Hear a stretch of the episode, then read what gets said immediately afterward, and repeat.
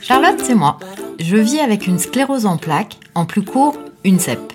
Le mieux, c'est que je vous raconte.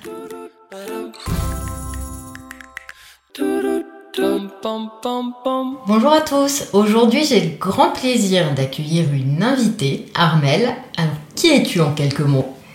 J'ai 42 ans. je suis assistante informatique pour Paris Musée et je suis auto-entrepreneuse dans l'enseignement musical. En trois mots, comment est-ce que tu te définis? Je suis passionnée, je suis à l'écoute et surtout souriante. Beau programme. Toi, tu as appris en 2008 que tu avais une sclérose en plaques. Comment est-ce que tu as réagi? J'étais paralysée des pieds à la tête, à 80-90% avec des fourmillements, traitement par corticoïdes, et on m'a dit que j'avais une myélite cervicale d'origine indéterminée. Donc le diagnostic plus stressant qu'autre chose en fait. Complètement. Et psychologiquement très dur. Et donc euh, j'ai dû, dû, faire une rééducation en kinésithérapie pendant plusieurs mois, rééducation des yeux. J'ai dû réécrire à nouveau parce que j'avais perdu la mobilité des mains. C'était terrible et j'avais une poussée tous les trois mois. Ouais, l'enfer. Mm. Et en 14 mois plus tard, c'est à ce moment-là que tu apprends que c'est une sclérose en plaques. Oui, exactement. Et, finalement, euh, bah, ça m'a fait du bien parce qu'on a trouvé le mot et on a déposé le mot sur la maladie. Et surtout, c'était pas trop psychologique finalement. Ce que tu avais entendu. Oui, oh là là, maintes fois. Comment est-ce que tu as fait pour surmonter le diagnostic? Bah, vivant seule, j'ai trouvé un moyen d'écrire un blog, de me lancer. Et j'ai pu partager avec ceux qui étaient aussi dans l'incertitude de, nos maux, de nos douleurs quotidiennes. Ça m'a permis d'écrire avec le clavier et non d'écrire avec le crayon. Ça me soulageait parce que finalement, je, me suis rendu compte qu'évidemment, je ne suis pas la seule à vivre des complications médicales. Je précise que le blog s'appelle euh, Santé, Espérance et Pêche et que tu écris encore euh, dès que tu peux euh, aujourd'hui et que tu as fêté tes 2 millions de, visiteurs. Donc n'hésitez pas à aller jeter un œil. Alors au bout de 8 mois d'arrêt, tu reprends ton travail. Oui, j'ai pas trop le choix, mais à la fois ça m'a fait du bien. Mi-temps thérapeutique pendant un an et j'avais pas beaucoup d'adaptation dans mon poste et j'ai dû quitter et changer de poste de travail. J'ai trouvé un, changement de, poste dans mon domaine informatique. Et alors la, la joie, c'est qu'on m'a trouvé un bureau à côté des toilettes, tout simplement adapté.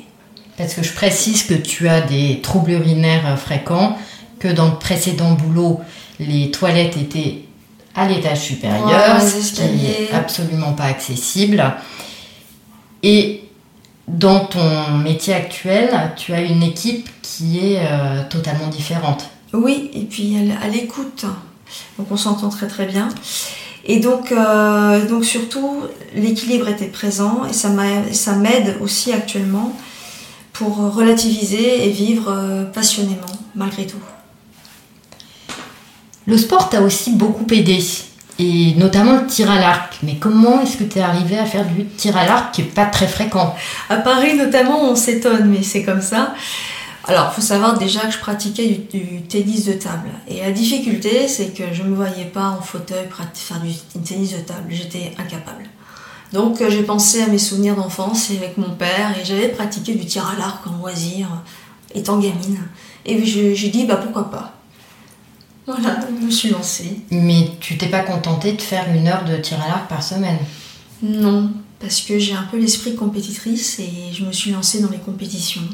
Hum, hum, hum. Résultat Alors, la meilleure, c'est médaillée euh, d'argent au championnat de France en e-sport dans ma catégorie. Et puis, je suis quadruple championne de Paris. J'ai eu 14 médailles régionales, départementales. C'est merveilleux et c'est une très très belle histoire. Bravo.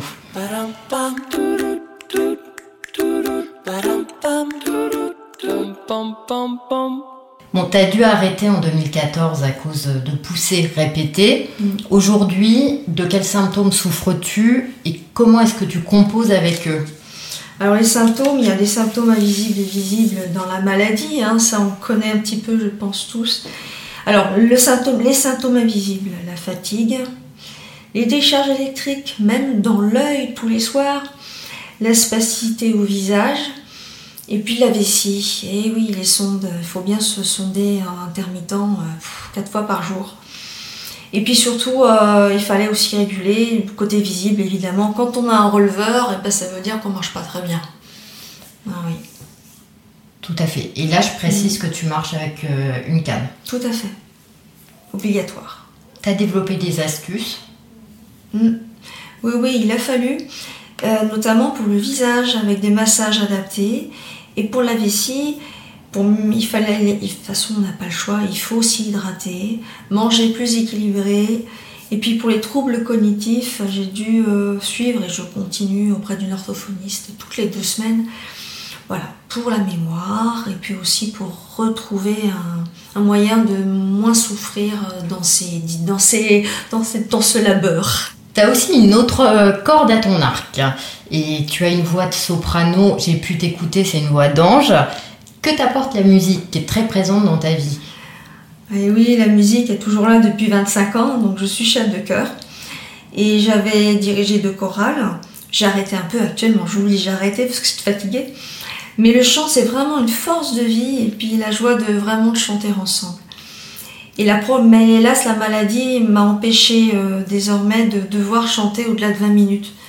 Et ça, c'est très très dur pour moi parce que cette atteinte du muscle c'est vraiment dur à vivre. parce que je peux plus ouvrir la bouche, au-delà de 20 minutes, tout se fige. Alors j'ai dû stopper ma carrière de choriste semi-professionnelle. C'est un renoncement, comment tu l'as dépassé? Alors euh, la dépasser, euh, sur le coup, on est, on est, on est dépassé justement. Et alors, euh, je me suis focalisée sur la direction de cœur, parce que c'est mon moteur, mon élément, pour libérer l'esprit avec la gestuelle pour les mains. Quand je peux bouger les mains, et eh ben alors je continue et je j'essaie d'apprendre. Et durant la pandémie, alors là, il y a eu une découverte exceptionnelle. Ouais, et assez étonnante, je m'y attendais pas. En rangeant mon, rangeant mon lit, et eh ben, je me suis mis à, à parler bouche fermée. Et c'est là où j'ai découvert la ventriloquie. Je précise que là, Armel parle donc euh, la bouche totalement fermée et c'est ce qu'on appelle la ventriloquie. Voilà, et ça c'est merveilleux parce que finalement je peux dépasser euh, ma difficulté au-delà de 20 minutes. Je peux chanter comme ça. C'est ce qu'on appelle la résilience, je crois. Je pense que c'est bien le bon mot, Charlotte. Tu proposes aussi des ateliers que tu as appelés Vox Therapy pour les associations autour de la sclérose en plaques. De quoi s'agit-il? Alors déjà, j'ai senti le besoin de travailler pour mon activité professionnelle au sein d'Accroche-Cœur, mon, mon auto-entreprise. Et en 2017, j'ai fondé les ateliers Vox Therapy pour des personnes handicapées et valides qui souhaitent se faire du bien intelligemment tout en prenant soin de sa voix, souffle et posture. Depuis février 2022, tu as également créé les ateliers solidaires. Oui, parce qu'il faut rompre l'isolement actuellement de ceux et de celles qui sont dans un besoin pour trouver un mieux-être avec leur maladie neurologique ou pas. Très très important de rompre ça. Allez, faut se libérer. Et donc là, ça consiste quand on achète une place à en offrir une autre euh, par ailleurs. exactement. Tarif libre et tarif solidaire. Il faut s'aider et, et ma phrase que j'aime beaucoup, que j'ai utilisé comme ça un jour, comme, comme en rangeant mon lit. Celui qui donne permet à l'autre de recevoir. Très beau. En conclusion, Armel, est-ce que tu aurais un conseil ou plusieurs qui t'aident, toi, à mieux vivre avec la maladie? Premièrement, essayer de bien s'entourer. Il y a la famille, mais avec des proches de confiance. Les amis, la famille. Et ensuite, très important, le sommeil le sommeil et la méditation. Deux astuces qui permettent euh, de prendre soin de son corps et de son esprit. J'en rajouterai une troisième, te connaissant un peu, la passion. Oh oui, c'est un moteur pour moi, et heureusement que je l'ai, sinon, euh, à mon avis, je fondrais comme la neige actuellement euh, sous le soleil de 40 degrés. Merci beaucoup, Mel. Au revoir. Au revoir.